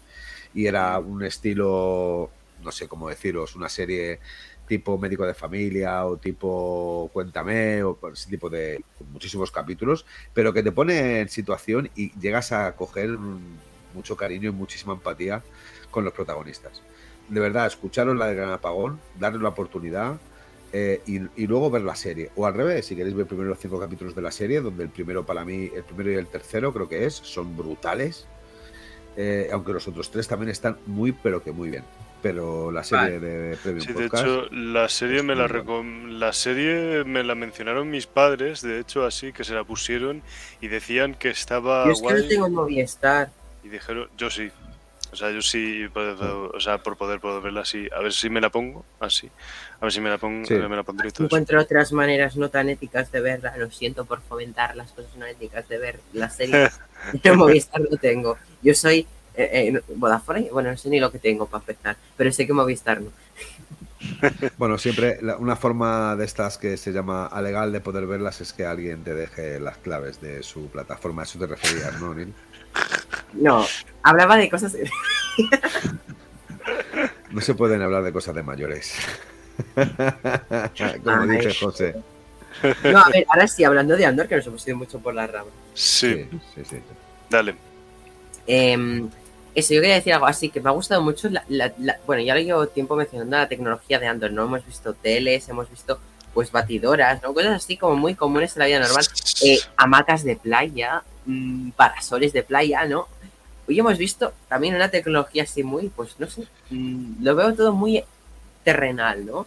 Porque la base, o sea, normalmente la ciencia ficción es muy exótica en cierto modo, pero por ejemplo, esta base no me parecía tan exótica ni tan fuera de lo normal. O sea, se podría hacer en nuestro tiempo perfectamente un solo electrificado. O sea, no me ha parecido nada locura del otro mundo. Sí, o sea, que es que parece, o sea, sí, de hecho, o sea, esa prisión en Narquinas 5, así que de hecho, o sea, o sea, es- sí, es como si como si fueran también estaciones petrolíferas, ¿sabes? Dentro, así, dentro del mar, ¿sabes? O sea, a mí me podrías decir que eso es una estación petrolífera y me lo creo, ¿sabes? Así, solo que, claro, o sea, son estaciones petrolíferas eh, controladas por el imperio, ¿sabes? Y que obligan a trabajar a la gente como esclavos, así que, bueno, así están. Campos de concentración. maquinitas. Es lo que he dicho. Campos, campos de concentración, sí, tal cual. Encima, o sea, sí, sí, o sea, eh, precisamente también una cosa, también tú, justo que tú lo habías dicho, Neil, o sea, precisamente también esa es una de las cosas que me fascinaban de este episodio, que eh, este episodio como que se atreve a contar más la crueldad del imperio. O sea, la crueldad del imperio a un punto en el que tú estás viendo que básicamente, realmente, la galaxia controlada por el imperio es una distopía.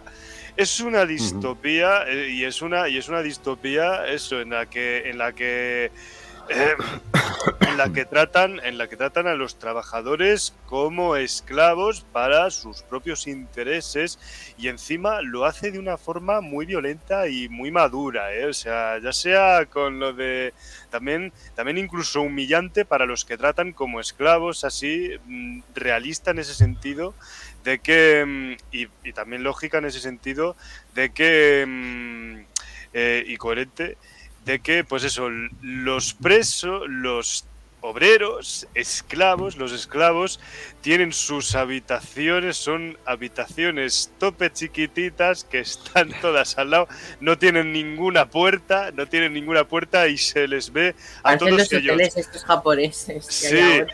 Haciendo sus necesidades ahí y comiendo y los demás están viendo cómo Y lo otra hacen, cosa, el de frente lo está viendo. ¿Nos ha parecido impactante un puto suicidio en Star Wars? O sea, es- me ha parecido una escena impactante cuando el tío decide. El tío está harto de la cárcel y decide suicidarse tirándose al suelo. Sí. Me, me parece impactante ver en Star Wars un suicidio. Sí, sí, a mí, a mí también, ¿eh? O sea, ojo, ¿eh? O sea, un suicidio, o sea, es que, ojito, ¿eh? Hemos visto Eh, sacrificios, pero suicidios no, que no es lo mismo. Suicidio, claro, no es lo mismo. O sea, joder, o sea, directamente, directamente es una forma de apelar al público adulto y maduro. Ya no solo que, oye, que tampoco me parecería mal que si un niño estuviera viendo esta serie, un niño fan de Star Wars, de toda la vida estuviera viendo esta serie, pues oye, a lo mejor eh, le prepara para un tema que es de actualidad, que es el suicidio, ¿sabes? Así le Es prepararía. un tema tabú para que, en eso. Cuanto a la actualidad de intentar fomentar la, la salud mental, es un tema que se tiene que tratar. Se trata Sí. un poco, es muy tabú. Sí. Y cuando han puesto en una serie Star Wars, me parece Sí, una. Que lo hagan con. Sí, sí. O sea, de nuevo es como poner. Porque yo nunca he entendido esta necesidad de ocultar estas cosas. Es como, son cosas que pasan en la vida real. ¿Por qué lo vas a ocultar? ¿Qué pasa? ¿Que porque lo ocultes no va a pasar? Mentira, va a pasar más. Claro. Es que es una serie que no está hecha para un público infantil, ni tan siquiera para un público realmente joven. Como No, quizá, como quizá un poco la última deriva que, que estaba teniendo Star Wars para esos, esos nuevos eh, frikis o apasionados de Star Wars. Yo creo que esto es una historia un poquito más seria, es un poquito más oscura, es un poquito más real. Y, y creo que también es importante. ¿eh? Recuerda mucho a- al libro de, de Orwell de 1984. Sí, pero es a que mí es por lo menos me- literalmente me, ha recordado eso. mucho de George Orwell. Es que es literalmente eso, sí. Es Sí, sí, un sí, es 1984 galáctico, imperial. Es, un- es una distopía. Es una distopía Sí, sí, sí, galáctica. O sea, bueno, que hemos visto un suicidio y también hombres desnudos yendo a trabajar. Sí, sí. ¿Sabes? Así que los desinfectan. O Es sea, que es de otra nuevo- cosa. Eh, parecían, no es por nada, eh, pero parecían la- las luchas de, de gas de, de los campos de concentración. Salvajes. Sí, parecían Todos en de pelotas así, de repente y salen. Es que me ha parecido muy impactante este capítulo, en cierto Sí. modo. Me demasiado pensando bestia. me gusta más. Ha sido como pum, pum, pum, golpes de realidad. Que el imperio ya teníamos esto de que el imperio se relacionaba mucho co- con, con los nazis. De hecho, bueno, lo que hemos comentado siempre, Sí, los, ¿no? los uniformes imperiales recuerdan a los uniformes de policías de, de los, de los nazis, ¿no? Eh, diseñados por Hugo Boss, por, de hecho, como detalle, ¿no? es verdad. Y pues nada, mm, no solo la vestimenta, sino que también es muy nazi la manera de trabajar del imperio. El Sí. imperio es fascista Sí. total. Sí, sí, de, tra- de tratar a sus esclavos así es como que han cogido. Es como que han cogido primero la, primer, la influencia que tuvo los, los nazis, los nazis en el imperio y la han aplicado de forma li- literal, pero que además incluso se ha Tony Gilroy ha dicho forma- que tú te inspiraste en los nazis para hacer eh, los uniformes imperiales. Pues yo voy a hacer que el imperio trabaje también como los nazis, no solo en ropa, sino en Sí. metodología. Sí, en método, En política, en ideología. en ideología, sí, sí, así, es que es que es tal cual, o sea, y encima, pues eso, es coherente con el propio universo, lo manifiestan de forma coherente. Tratándolo en, un- en un momento histórico actual en el cual el fascismo está volviendo a resurgir de unas maneras brutales. Hostias, también, ¿eh? o sea, ojito, cuidado con eso. Yo, yo creo, yo creo que, que expone, expone sobre todo a una dictadura eh, pues bastante amplia, ¿no? Porque, bueno, est- estamos acostumbrados a, a- a ver, sobre todo en historia, una especie de dictadura, sobre todo por países, pero aquí hablamos de una dictadura de toda la galaxia, ¿no? Que es lo que quería por, hacer, por ejemplo hacer Hitler. O, o, eh. Julio César o hacer Napoleón, o sea, como muchos otros, ¿eh? que han querido ser conquistadores de todo el mundo e imponer su ley. Y es lo que hace el emperador. O sea, y creo que, que en, en el ámbito político los. ¿es el emperador Napoleón? ¿El emperador qué? ¿No pone? ¿Es No el pone orden. emperador Napoleón? Bueno, yo creo que le falta. Palpatine Bonaparte. A ver, la, la altura parecida yo creo que la tienen. Palpatine Porque el Bonaparte, emperador es muy chaparrito, ¿eh? El emperador no Palpatine. es muy alto. Palpatine. Palpatine es es una tortuga. Palpatine Bonaparte, me ha, mo- me ha molado eso. Em, Voy a hacer un meme de Palpatine Bonaparte. Necesito Palpatine. encontrar un Palpatine con la típica postura de Napoleón.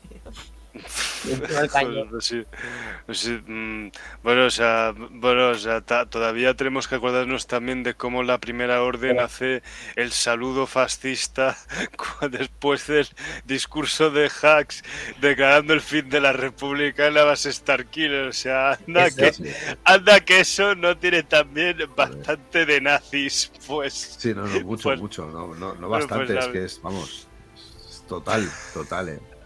Es total. Hay, hay muchas referencias indiscutibles, ¿no? Es, es que, Sí. vamos, es, es notable, es palpable las referencias que hay. Pero bueno, al final, al fin y al cabo hace referencias a, a un mundo, a una galaxia que es el mundo real y que, y que está hablando de un pasado, que el pasado que tuvo, que ha tenido este mundo en, su- en su historia en diferentes eh, momentos muy específicos, ¿no?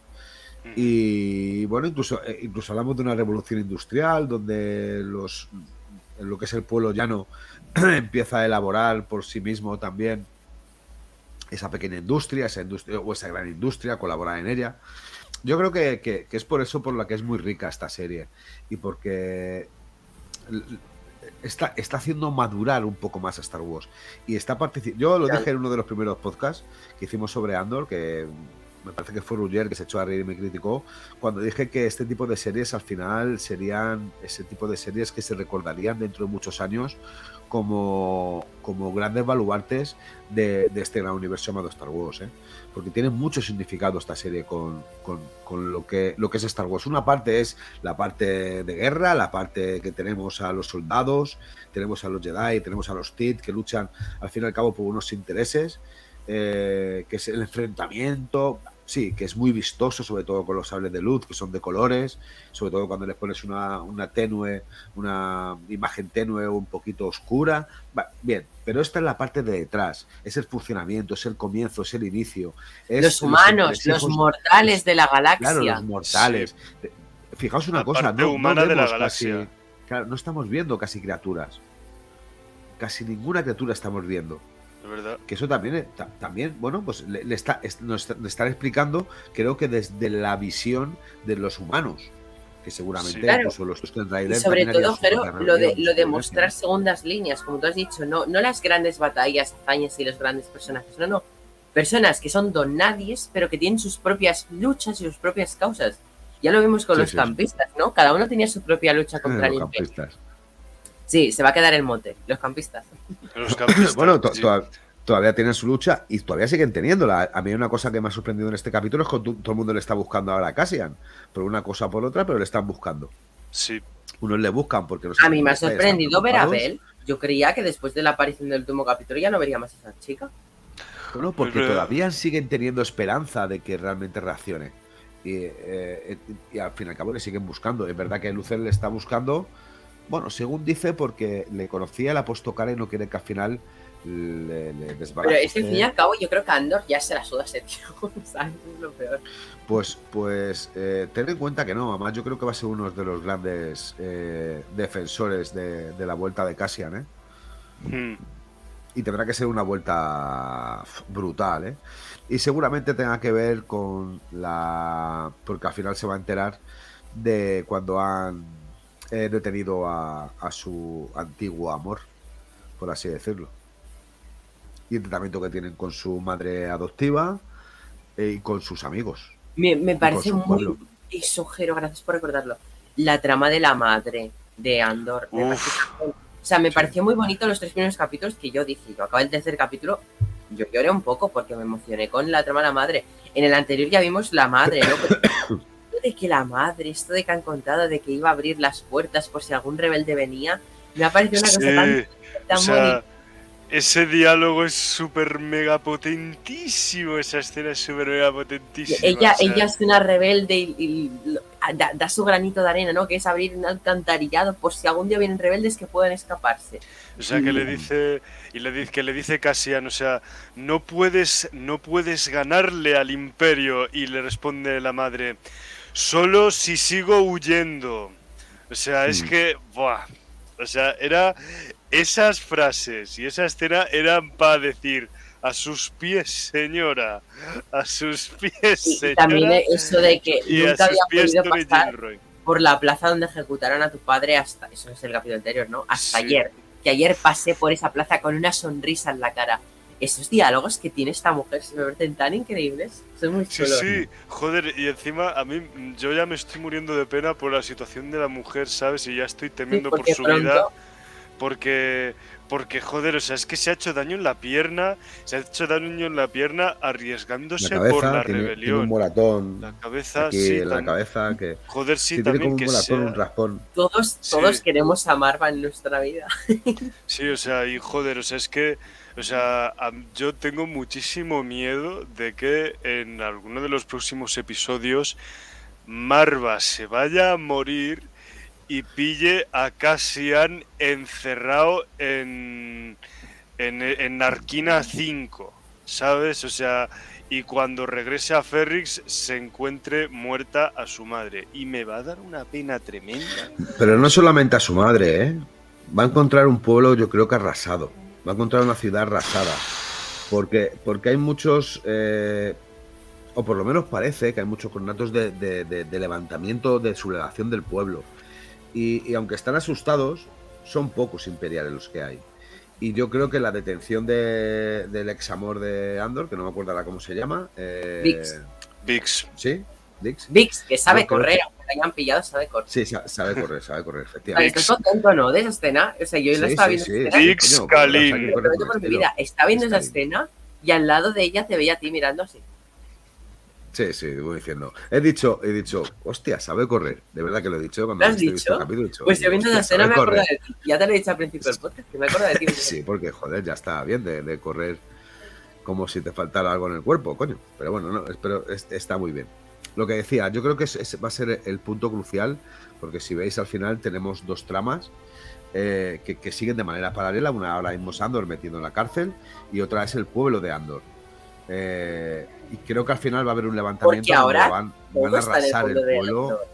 Es, el imperio está en el, o sea, lo que son nuestros protagonistas imperiales están, los que son los campistas están en el pueblo de Andor. Está todo el mundo menos Andor en el pueblo de Andor. Y ahora entiendo quizá, ahora llego a entender por qué construyeron el pueblo entero para rodarlo. Yo creo que va a haber una gran batalla aparte de la del tercer Es que capítulo. yo creo que lo van a reventar. Yo creo que lo van a reventar. Yo creo Pero yo es que ahora, ahora quiero que también se entienda por qué construyeron el pueblo, porque tiene mucha importancia la historia y dijeron, pues es necesario construir un pueblo y no hacer volumen de ese.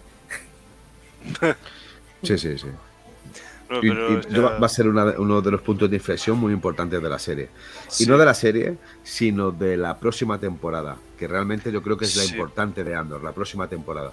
Sí, La próxima y la última. ¿Cómo va la próxima la La próxima es la última, última. la próxima es la última que van a lanzar con Rogue One, pero bueno, lo gozaremos igual. O sea, o sea, sí, fí- fíjate que realmente así yo digo que me da mucho miedo la muerte de la madre, pensar en la muerte de Marva y la destrucción del pueblo de Ferrix. O sea, pero a la vez pienso que mm, obedeciendo a esa madurez y a esa oscuridad de la serie, creo que también va a ser un acierto. Hola, muy buena. Pero Hola. mi guapo. Se va a la cama. Buenas noches. Em, que creo, creo que esa forma de mostrarnos la crueldad del imperio, o sea, mm, es, va a ser un acierto, es un acierto para mm, darle más emoción a la serie, o sea, darle, o sea, para generar esa implicación emocional entre nosotros los que estamos disfrutando de la serie y la estamos viendo y la estamos gozando y la serie en sí. O sea, mm, y, vamos, o sea, cual- o sea, también aunque dé pena, aunque dé pena, funcionará porque nos preocupamos por lo que nos están contando y por los propios personajes. Y para eso yo creo que también chapó por esta serie, ¿sabes? O sea, porque, porque a mí cuando Star Wars hace eso, o sea, bueno, Star Wars y cualquier otra saga que me gusta, mm, lo gozo. O sea, me, me encanta. Sí, sí. Os quería comentar, chicos. Ah, vale. Quería decir algo.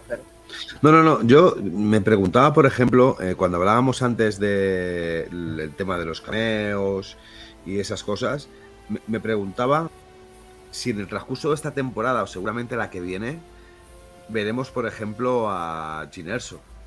Veremos, por ejemplo, a.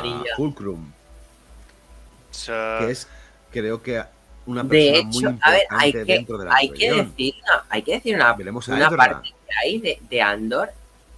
A Ezra no creo, pero hablando de Andor, em, la fuente que filtró que saldría su guerrera y Andy Serkis, que por cierto está en este capítulo, también filtró, eh, filtró a la vez que saldría el director Krennic.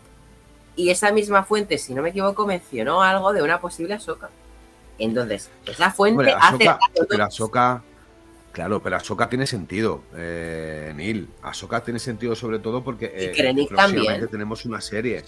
Krennic Sí, pero, pero, verlo en sí, alguna pero- reunión imperial bueno, de pero, pero también tiene sentido ver a Fulcrum, también tiene sentido Es que ver a Ezra, también tiene sentido ver a Jyn Erso, también tiene sentido ver a, yo creo que, que, que a, a bastantes en los que, no sé, hemos, hemos ya visto sus historias, pero que pueden aparecer en un momento dado. Gente, por ejemplo, como Fulcrum, que sabéis todos que es el, el- el- el canon de, de los espías de Star Wars, tiene que salir en, en- en Andor. Seguramente no en esta temporada, seguramente sea en la siguiente.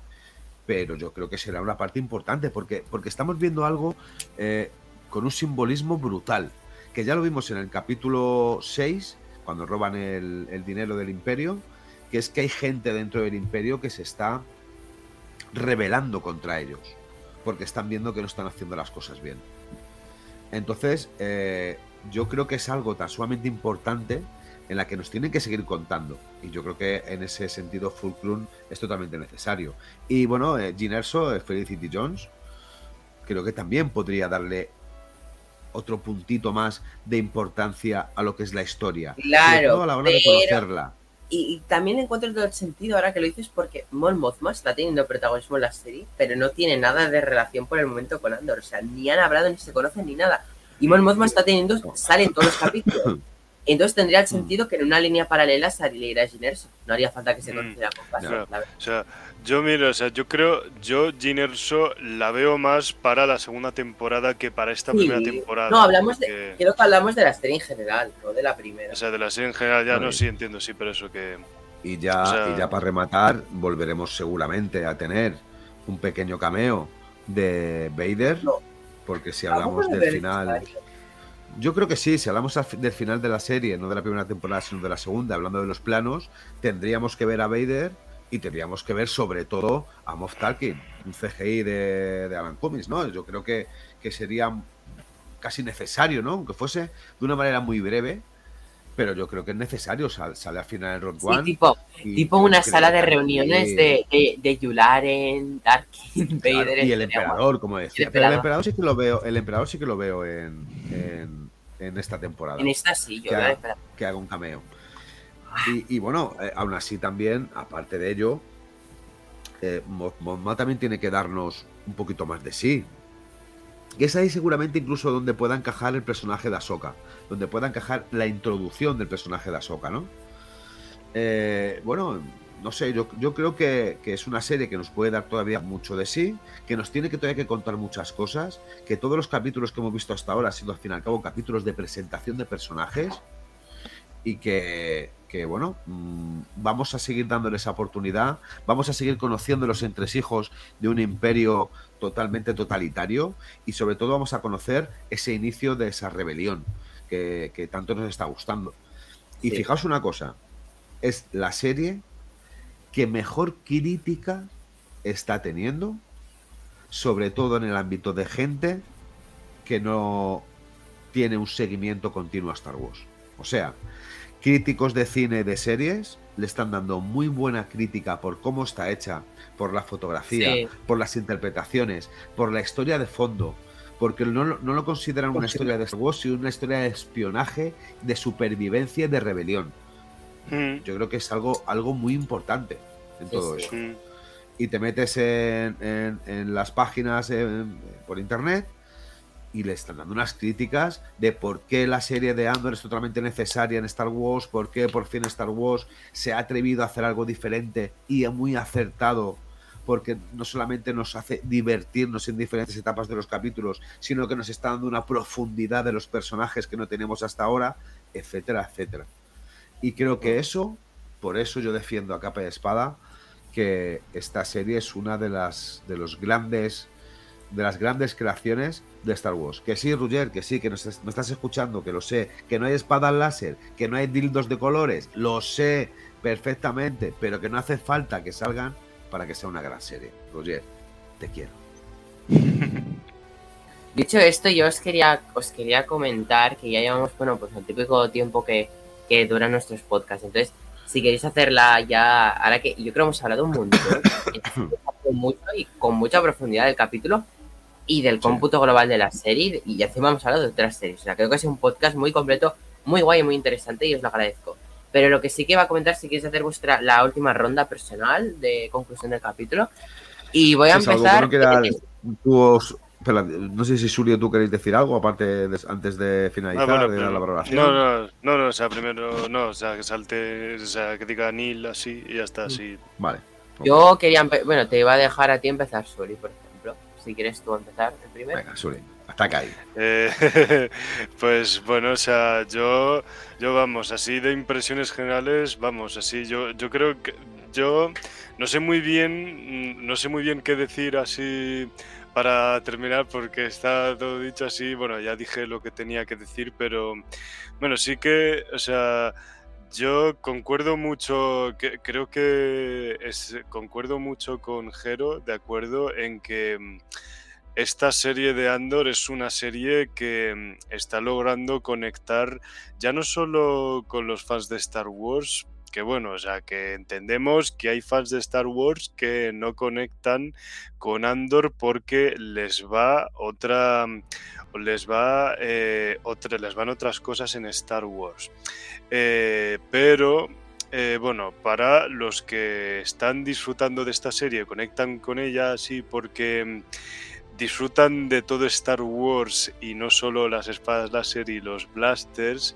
O sea, es una serie que está mm, conectando ta- no solo con los fans de Star Wars, sino también con la gente que no es fan de Star Wars. O sea, me parece un buen punto de acuerdo así para, para poder valorar esta serie. O sea, y, y este episodio, y este episodio, o sea, creo que ha sido una prueba maravillosa de otra prueba maravillosa de lo que lleva siendo esta serie que mm, que, puedes contar algo tremendamente maduro y violento en Star Wars em, que bueno, que realmente, o sea, en Star Wars siempre ha habido violencia y también según el momento ha habido madurez, pero en esta serie estamos viendo una madurez y una violencia que hemos apenas hemos visto en Star Wars hasta ahora y que nos la den ahora mismo en Star Wars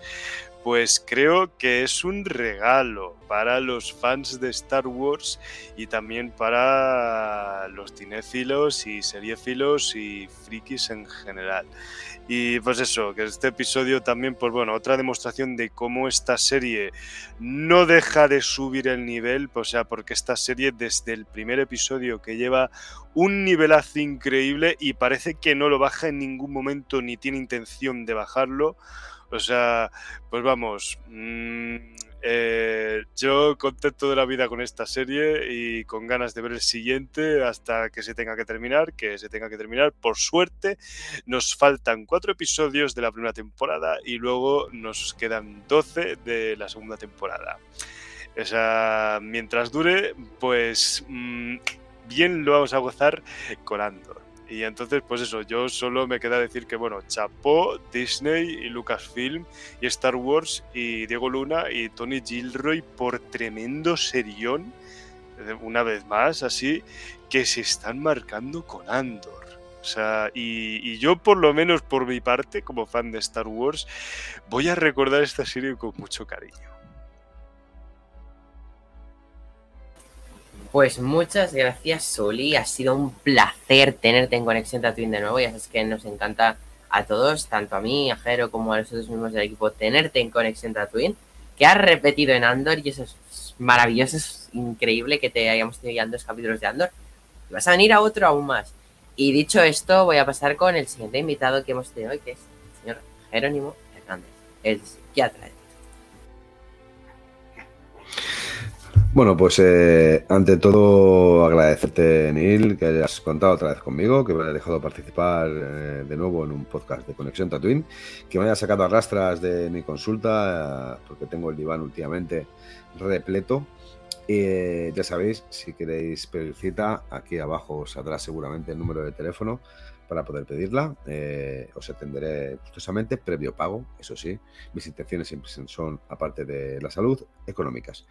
Así que dicho esto, agradecerte también mucho, Suli, eh, que hayas estado otra vez de nuevo con nosotros, que siempre es un placer tenerte, que no solamente creo que eres muy grande a la hora de poder explicar y contar este y comentar este tipo de historias de Star Wars, sino que tu conocimiento tanto de ciencia ficción como de series, de, como decíamos antes, de personajes de superhéroes, creo que es grandioso y que es enriquecedor porque siempre al final algo se aprende contigo. Eh, ¿Qué espero de esta serie? Pues que nos siga dando momentazos como lo que nos ha dado y sobre todo que nos siga contando los entresijos, no solamente del imperio, sino de todas esas células que están activas buscando el, inicio y el comienzo de una, una, rebelión y sobre todo organizada, que es al final lo que ocurre. Aunque haya díscolos como Sao Guerrera que participan, pero siguen diciendo que no pertenecen a ningún grupo eh, que no sea el suyo. Eh, y solamente deciros que os echo de menos a todos aquellos que no estáis aquí. Eh, a mi gran amigo Julen, a mi gran amigo Tony, a mi gran amigo José, a mi gran amigo y hermano Ruger.